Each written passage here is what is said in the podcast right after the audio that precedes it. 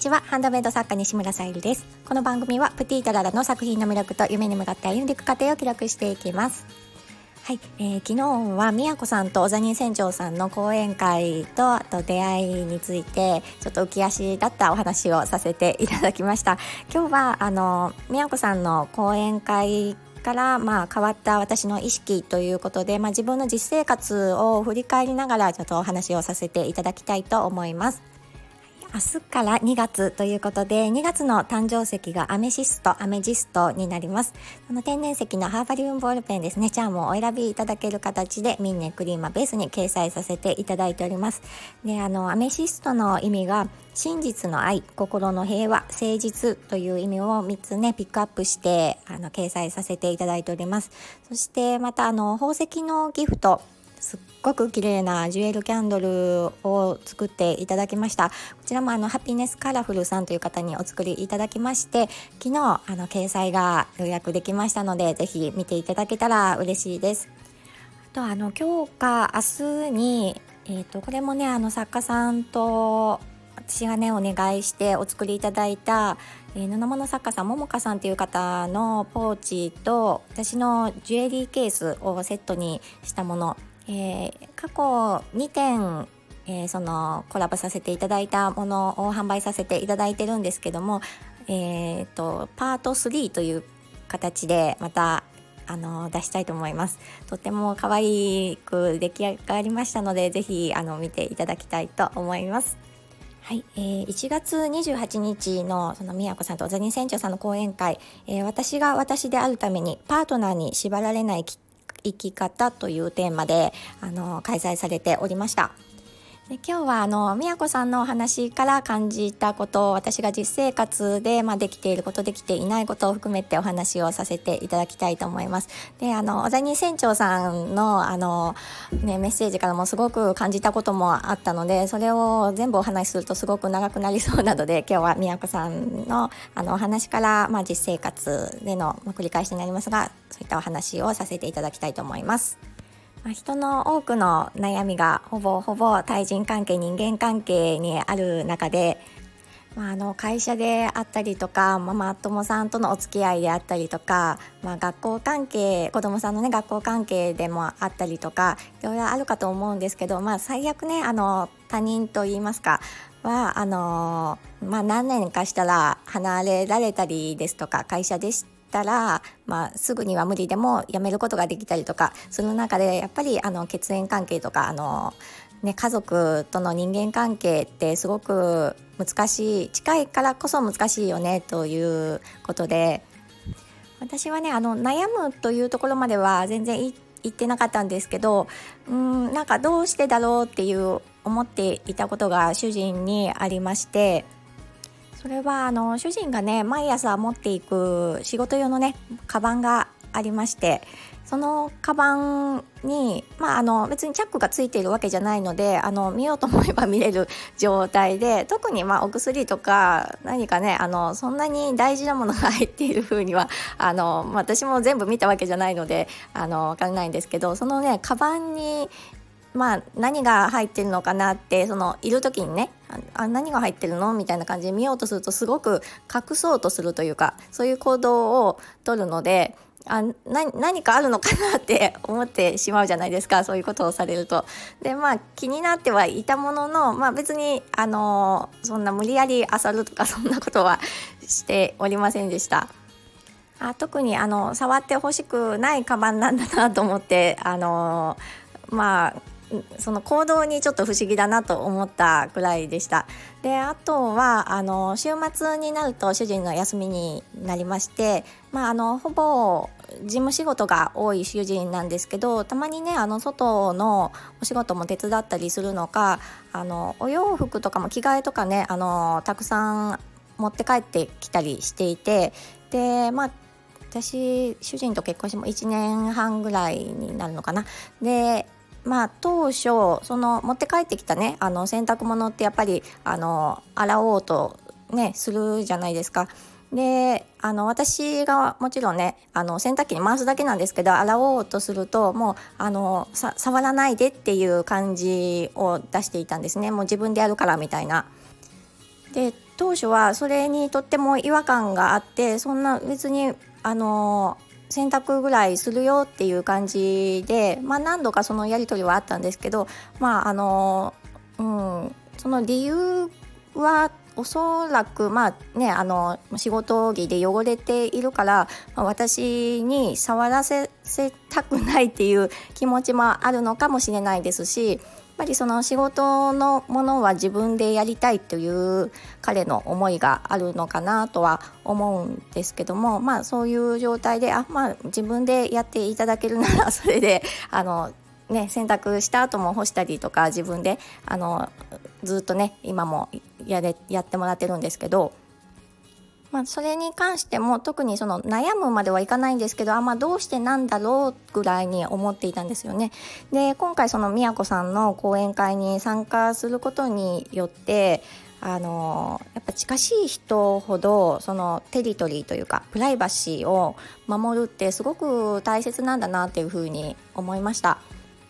なんかね私はその主人のその2つの行動によってどこか私に心を許してない部分があるのかなってちょっとね不安になったりもしたこともあったんですが、まあ、今回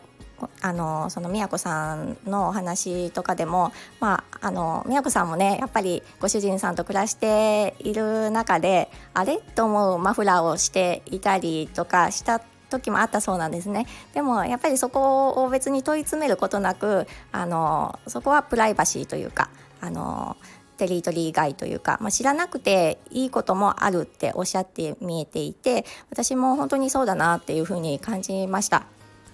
でね、そのちょっぴり私は主人に対してはてなって思っていた部分はもうここですっきり解決しました。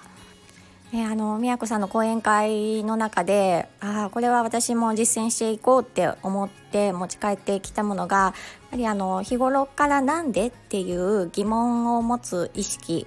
うん、例えば、えー、バスや電車に乗っていた時でもあの仮に自分がねあの長時間座れなかったとして、うん、なんで、まあ、自分はいつも立ちっぱなしなんだろうってなんかねマイナスに思うんじゃなくってあのでもねこんな感じであの立てて入れるってすごくあのいいことだよねというか健康でねあの立っていられるって素敵なことだよねって思えること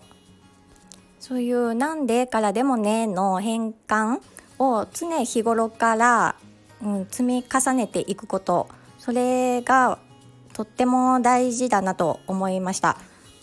私はねあの学生の頃からバスとか電車に乗ること多かったんですけどそんな風に考えたことなかったですし、まあ、満員電車で立っていたら座れなかったとか そんな風にしかあの感情のままにね流されていく感じでしかマイナスにしか捉えてなかったんですけどなんで？でもねのその切り返しあの宮子さんおっしゃっていたんですけどそんあの電車でもバスでもぼーっとしてちゃダメって言って常にそのなんでとかあの思考をね巡らせているっておっしゃっていてまあその積み重ねって私してこなかったしそれをしている方とそうでない私とそれは人生変わっていくよなっていうふうに感じました。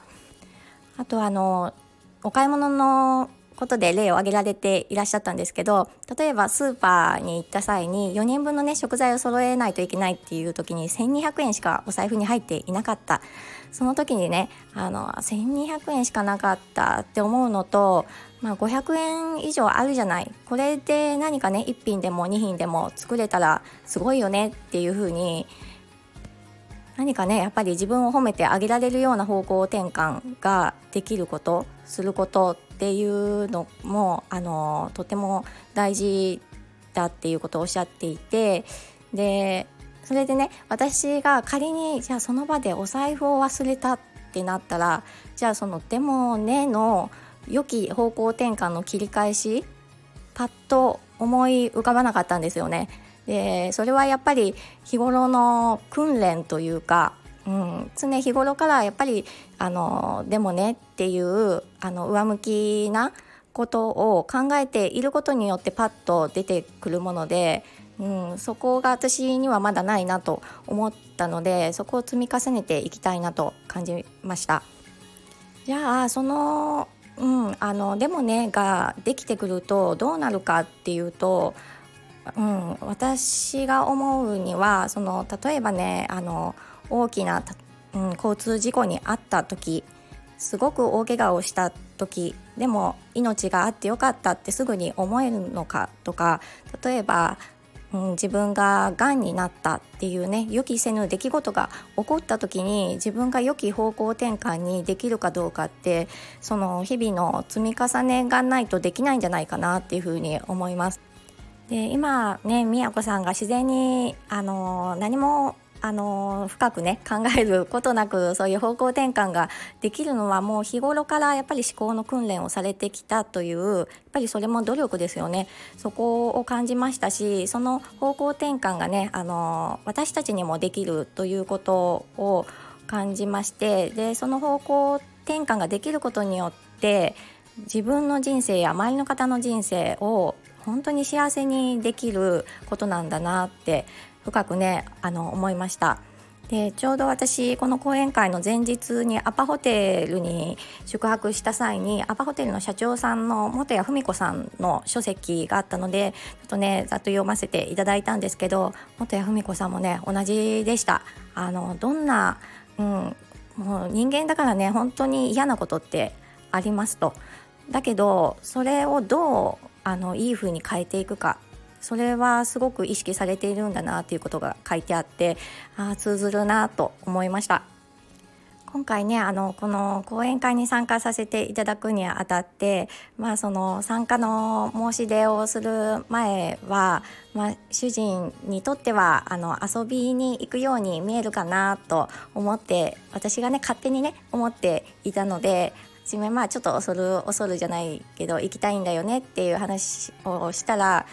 何ももうすぐ数秒で「あ全然いいよ」みたいな感じの反応でした。でただね私がその時あの精密検査の結果良かったらということで、まあ、あの無事大丈夫だったので来れたわけなんですけども。で帰ってきた際も本当にこの講演会に行かせてくれてというかあの行ってくれて本当に良かったありがとうっていう感じであの伝えたら、うん、こういう時間ってすごい大事だと思うって返事が返ってきたのであ本当に感謝だなって思いました。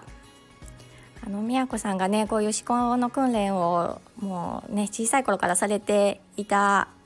ように私も若い頃からできていたらそのね思考をしてこなかったこの差ってすっごく大きいと思っていてであもっと若かったらとかいろいろ思うところもあるんですけどやっぱりあのザニー船長さんがおっしゃるように、うん、あの人生は今からでも変えられるそしてあのここではちょっとお話できなかったんですけど宮子さんの実体験からあの死ぬ直前でも人は変われるということで私はあのこの講演会で、えー、得たものを実践していきたいと思いました。またあの次は小谷船長さんのお話とともに自分のねちょっと過去を振り返りながらまた配信させていただきたいと思います。今日はちょっと長くなり最後までもしお聞きいただいておりましたら本当に感謝いたします。ありがとうございます、